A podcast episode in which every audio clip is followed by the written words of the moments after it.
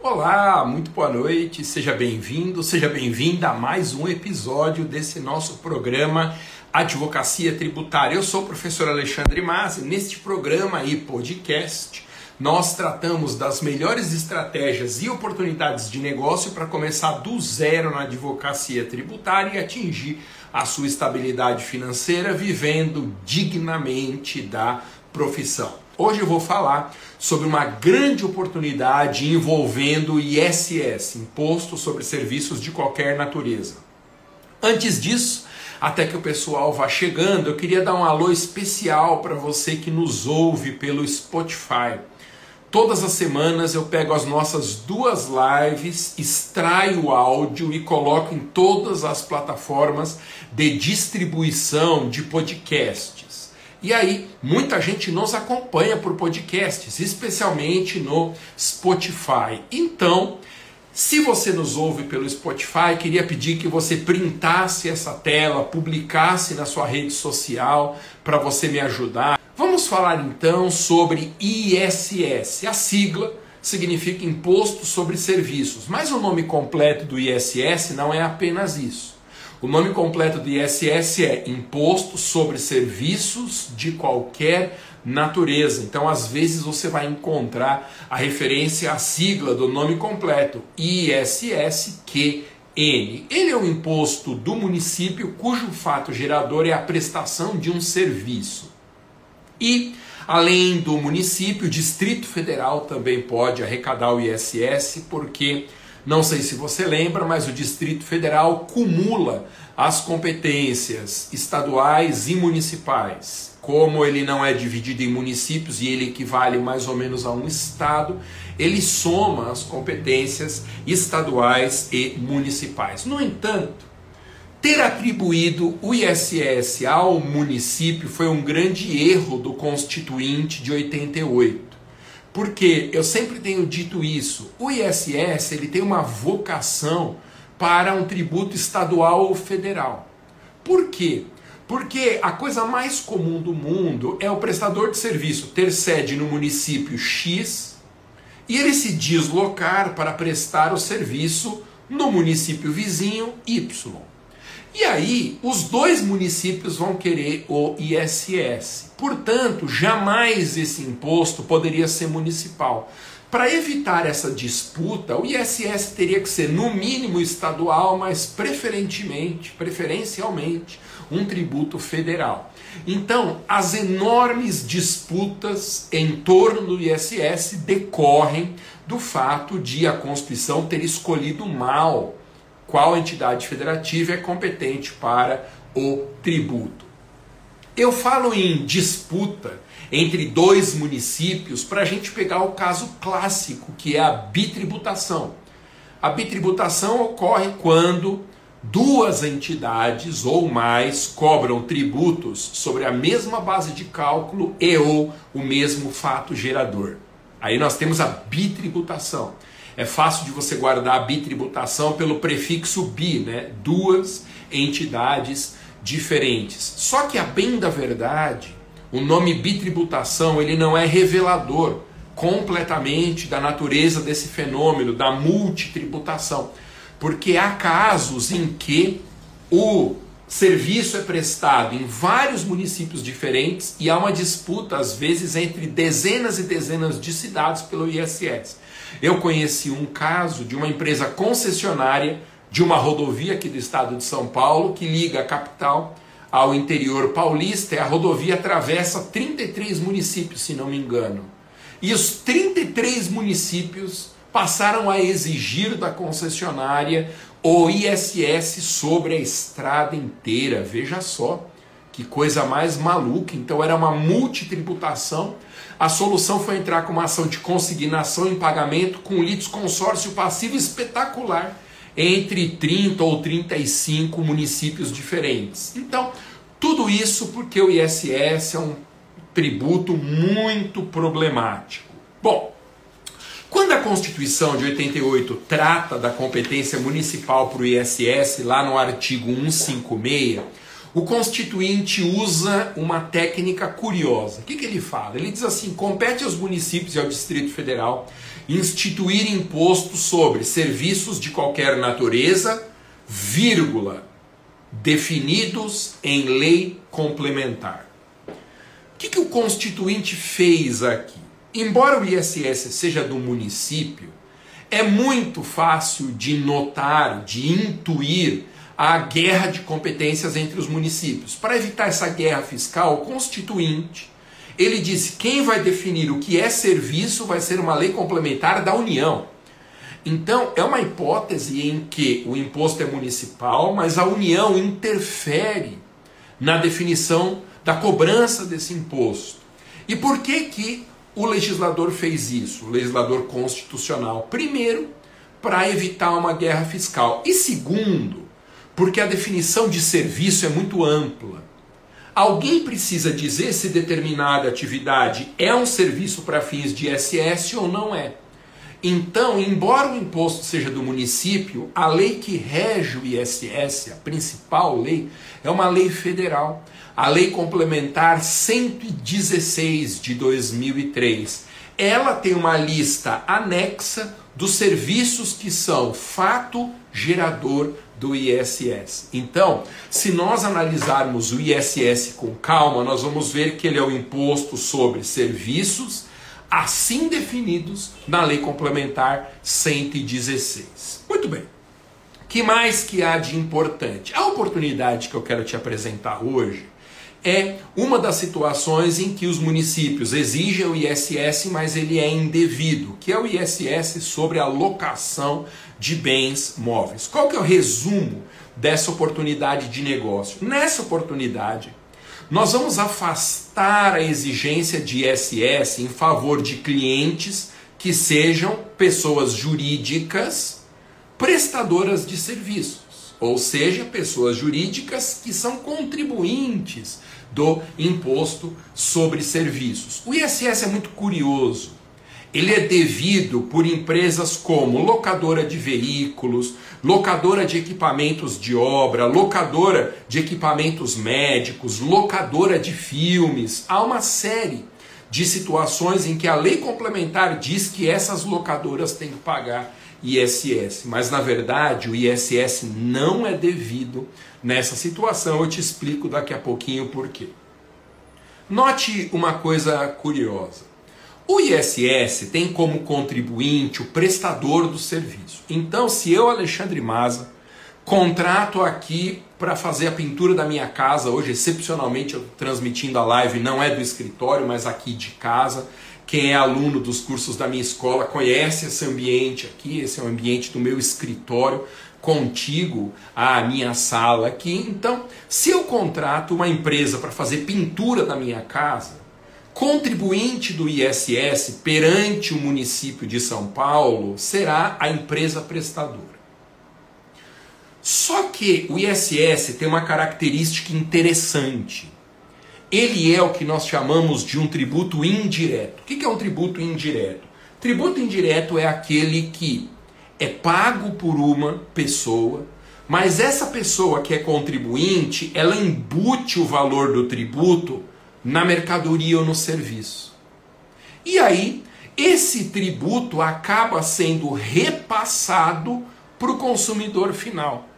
Então, quando a empresa vem pintar a minha casa e ela tem que pagar ISS para o município, ela paga e já coloca no preço da prestação do serviço. E obviamente eu, consumidor final, é que vou arcar com o ônus financeiro, com o encargo desse pagamento. Nós chamamos esse tipo de tributo de tributo indireto, porque um paga, só que ele repassa, e um terceiro é que sofre a repercussão econômica do pagamento. Muitos tributos no Brasil são assim. O ISS é desse jeito, o ICMS é assim, PIS, COFINS. A maioria dos tributos no Brasil tem esse repasse, o que traz um problemaço. Porque os tributos que são indiretos, eles geram um problema de restituição. Quando um tributo indireto é pago a mais, a restituição será feita por quem? Por quem pagou ou por quem suportou o ônus do pagamento? Então, há uma dificuldade imposta pelo próprio Código Tributário.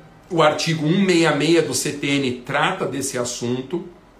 Ele diz que quando o tributo for indireto, o chamado contribuinte de direito, aquele que tem o dever de pagar, só pode receber de volta se ele provar que não repassou para o consumidor final ou se ele tiver autorizado por esse contribuinte de fato, o consumidor final, a fazer a restituição. Então, tudo isso torna o ISS um imposto bastante problemático. Então, resumindo as coisas que nós já sabemos sobre o ISS. Primeiro ponto: o imposto sobre serviços é um imposto de competência do município e do Distrito Federal.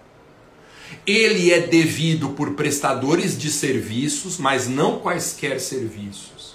Serviços que constem da lista anexa à Lei Complementar 116. Vimos que ele é um tributo indireto, porque ele é pago pelo prestador, mas suportado pelo contribuinte final, né, o contribuinte de fato.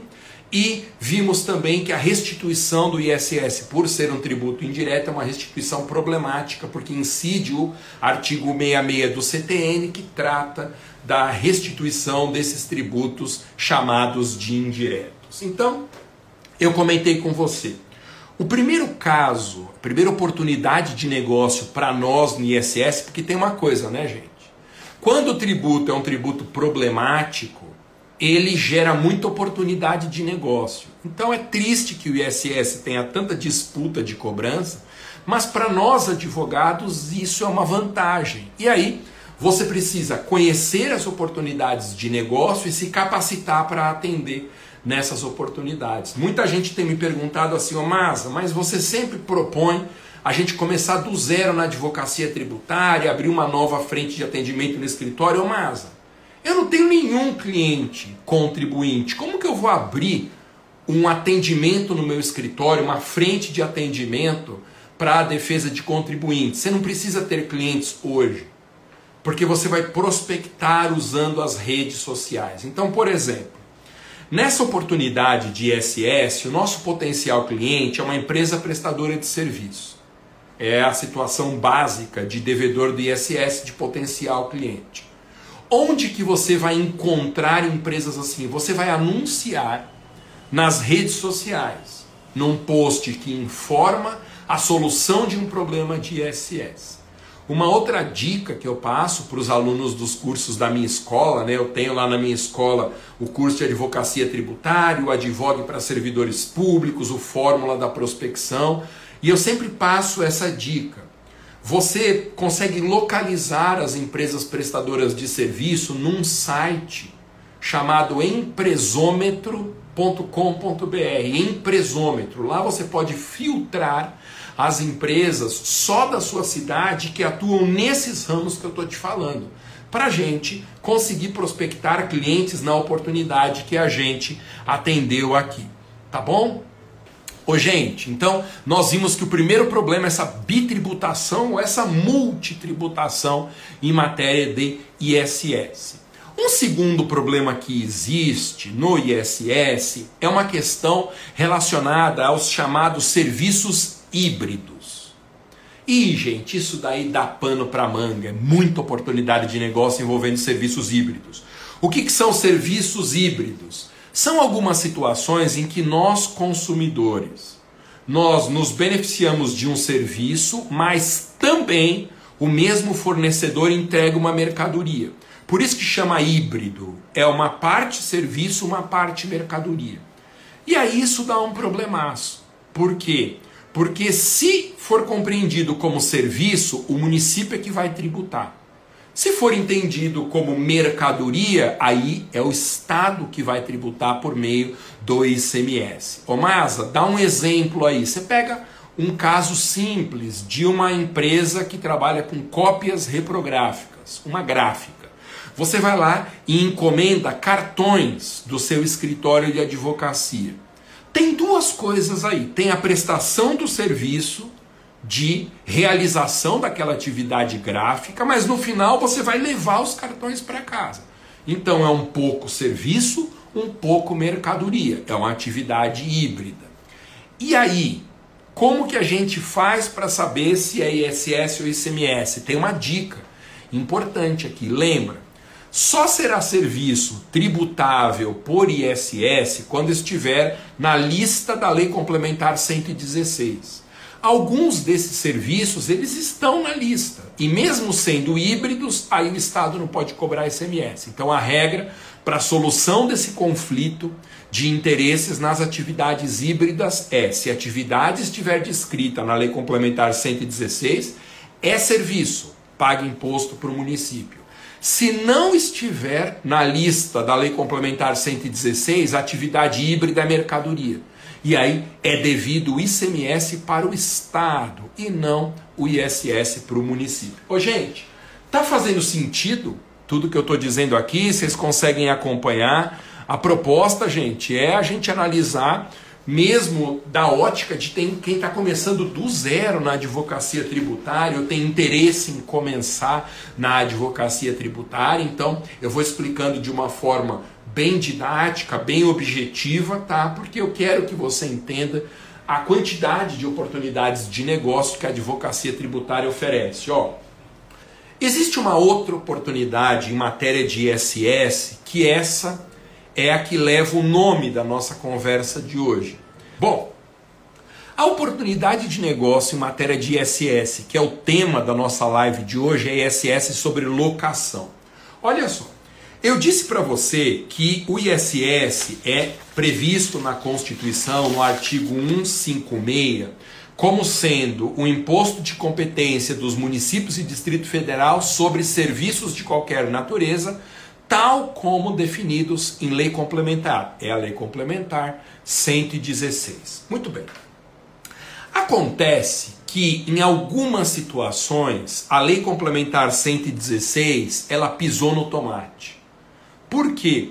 Porque na ânsia de arrecadar cada vez mais, né? o fisco quer arrecadar, cobrar tributo, aumenta.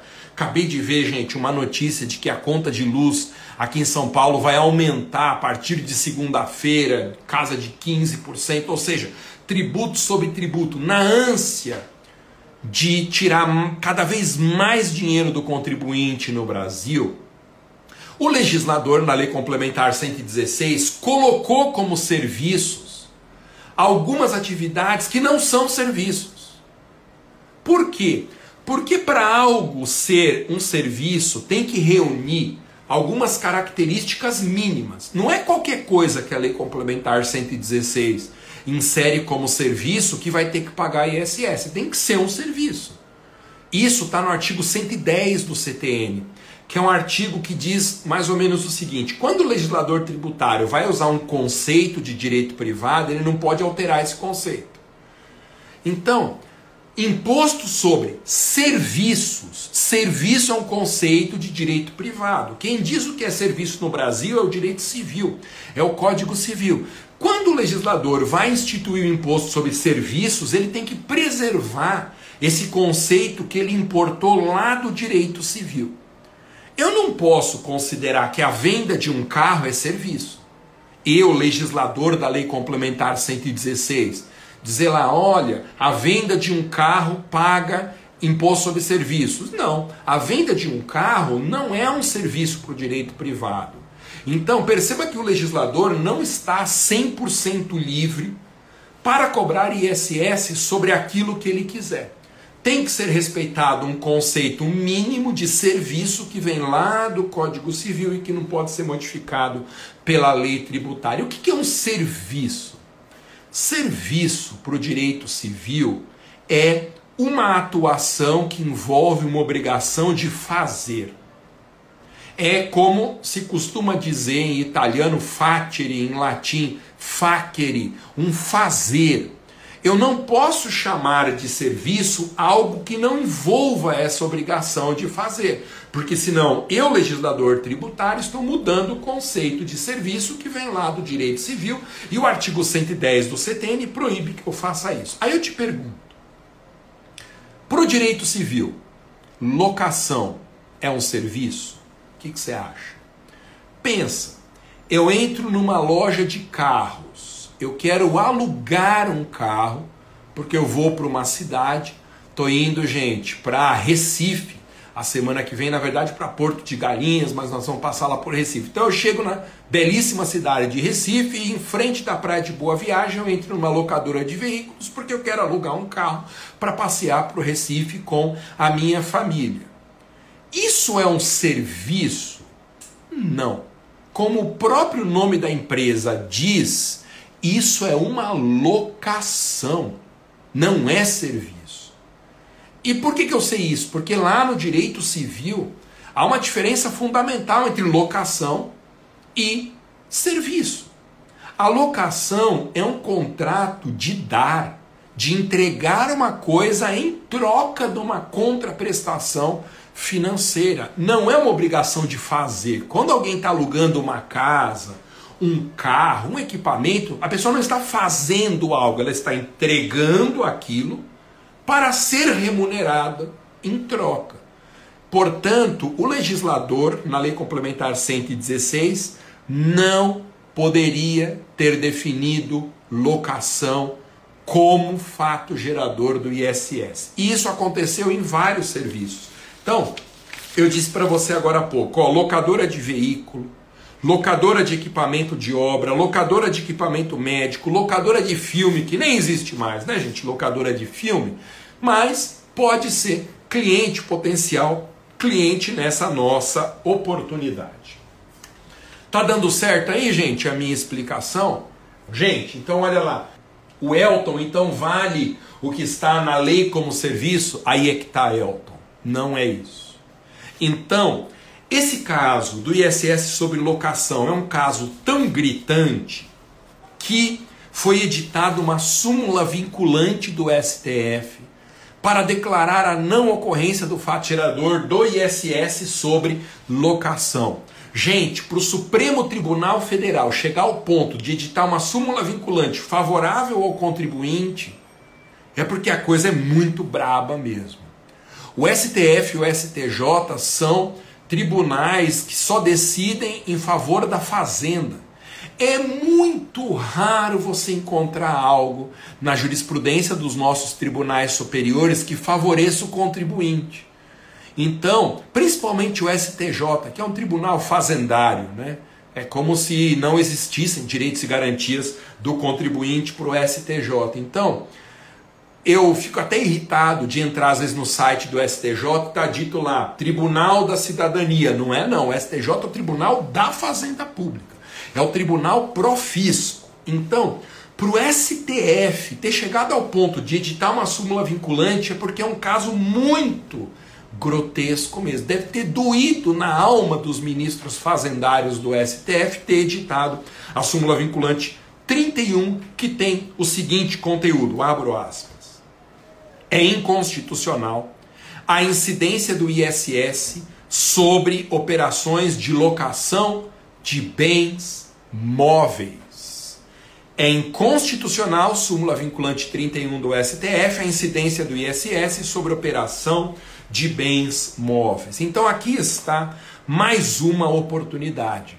Como que a gente defende um cliente que presta essa atividade de locação e que está indevidamente sendo tributado de ISS? Nós vamos entrar com uma ação declaratória com pedido de repetição de indébito, declaratória para afastar as exigências futuras e repetição de indébito para restituir o que já foi pago indevidamente. Então, é a mesma ação que você vai chamar de ação declaratória com pedido de repetição de indébito. Você pede a tutela antecipada para afastar as exigências futuras e na repetição de indébito o direito a restituir os valores que já foram pagos indevidamente. Como que se faz prospecção dessa oportunidade? Você pode tanto fazer prospecção passiva, que consiste em esperar que o cliente te encontre, ou fazer o que eu tenho recomendado, que é a prospecção ativa, fazer anúncios pelas redes sociais. Nos meus cursos de advocacia, tanto a advocacia tributária como o advogue para servidores e o Fórmula da Prospecção, eu tenho ensinado a fazer anúncios dentro das regras da OAB. O Conselho Federal da OAB, no ano passado, editou uma resolução autorizando a realização de anúncios por nós advogados. Então nós podemos e devemos anunciar. Eu tenho na minha escola 7.500 alunos, mais de mil deles são alunos dos cursos de advocacia, mais de mil. E os meus alunos estão pondo em prática essa estratégia de realização de anúncios e ela tem funcionado. Eu tenho alunos que já prospectaram na casa de mil novos clientes desde que entraram no curso, só realizando anúncios. Então, é 100% possível fazer isso. A OAB liberou, desde que a gente observe as regras que eu sempre menciono aqui. Quanto que nós vamos cobrar do cliente? Eu sempre gosto de abordar esse ponto. E os nossos honorários, afinal de contas, a advocacia tem que nos sustentar. Então é imprescindível falar de honorários. Nós vamos ter aqui os honorários contratuais e uma parte dos honorários contratuais sobre o proveito econômico. Por quê? Porque o nosso cliente, quando a gente ganha essa ação, ele consegue restituir uma, um valor muito importante de tributo. Então, nas causas tributárias, eu sempre tenho orientado os meus alunos a colocar uma cláusula de honorários no proveito econômico, em geral de 30%. Então, nós cobramos um valor de partida, que é no mínimo a tabela da OAB, sempre pratique a tabela da OAB. Essas empresas que são locadoras, elas têm caixa para pagar a tabela da OAB.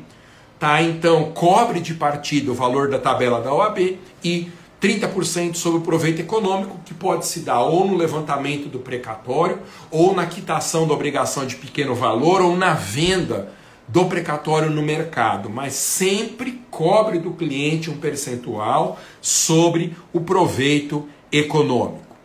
Fora, gente, os honorários sucumbenciais, porque ganhando a causa, a Fazenda Pública nos deve também os honorários. Sobre honorários sucumbenciais, eu sempre tenho sugerido aos meus alunos que coloquem uma cláusula expressa no contrato de honorários, esclarecendo que os honorários sucumbenciais não são do cliente, que são nossos. Ainda hoje, por falta de informação, existem clientes que acham que os honorários sucumbenciais devidos pela fazenda pertencem a ele, cliente. E isso tem chance de gerar uma indisposição com o cliente, o que não é bom para ninguém, bastando para que isso não ocorra que você insira uma cláusula dizendo: os honorários sucumbenciais em hipótese de vitória pertencem ao advogado. Tá bom? É óbvio para nós que pertence aos advogados, mas isso nem sempre é óbvio para o cliente. Então é legal que você insira, você insira essa disposição contratual para não ter risco do cliente achar que esse valor é dele. Gente, esse foi mais um programa Advocacia Tributária. Tá bom? Gente, alguns de vocês estão sendo impactados por anúncios meus da semana Descomplicando a Advocacia Tributária. Nós vamos realizar na primeira semana de agosto a semana Descomplicando a Advocacia Tributária, em que eu vou te ensinar o passo a passo para você começar do zero na advocacia tributária e atingir a sua estabilidade financeira na profissão. Tá bom? Então, a partir de amanhã, amanhã, quarta-feira, eu vou colocar um link na minha bio do Instagram. Você pode correr lá e fazer a sua inscrição gratuita para a semana Descomplicando a Advocacia Tributária. Valeu, gente! Até a próxima. Até mais. Tchau.